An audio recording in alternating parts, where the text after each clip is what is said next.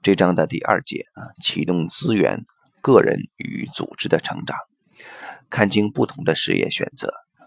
呃，有人问，我正面临重要的事业抉择，此刻我不知该何去何从。第一个选择有很多面，第二个也是。在这种情况下，是否值得做一个排列来帮助我做决定呢？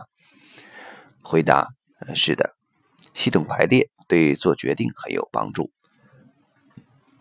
排列可以让选项变得更清楚，让你在有一点距离的情况下产生新的观点，以拥有更多觉察做出决定。等我们了解你的问题是什么以后，我们会问：你心目中的好结果是什么？A 对你来讲和 B 一样可行吗？说不定还有 C 和 D。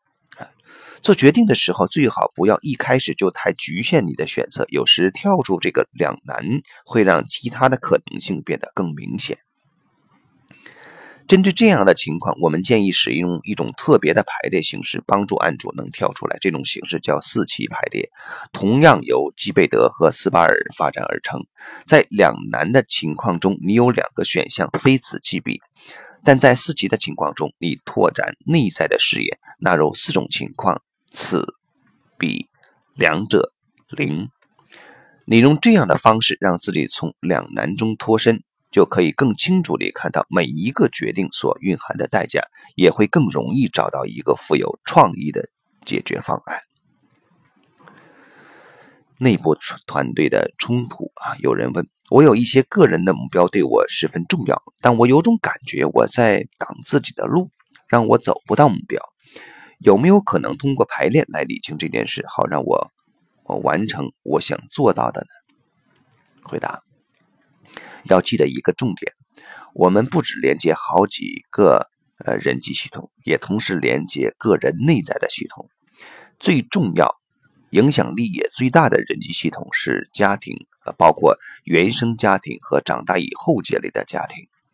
从系统上来看。家庭之所以最重要，是因为我们从原生家庭，也就是父母那里得到生命，接着我们在自己的家庭里传递生命，把生命传给孩子。第二重要的则是工作系统，因为它确保了我们的物质生存。我们个人的内在系统和家庭一样强而有力，因为它在我们于家里长大的人生早期已逐步发展而成。每个人都发展出啊啊好几种性格面相来保护自己，确保安全，而这些面相总结起来就成了一个人。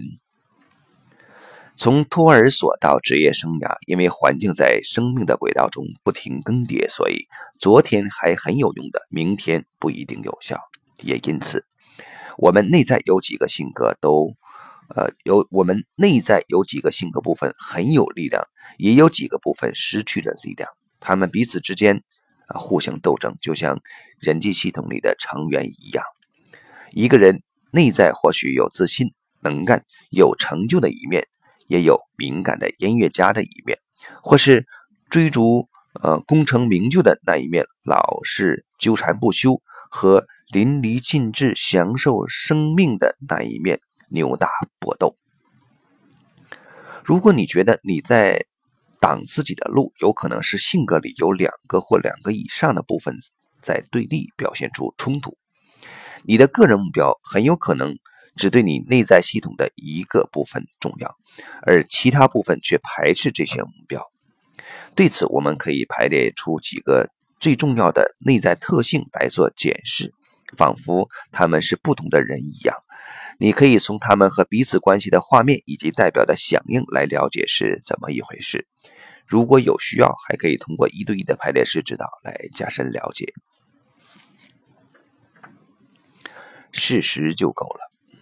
有人问我，必须知道公司里多少个呃多少个人问题的细节呢？我的意思是，该到多私密的程度？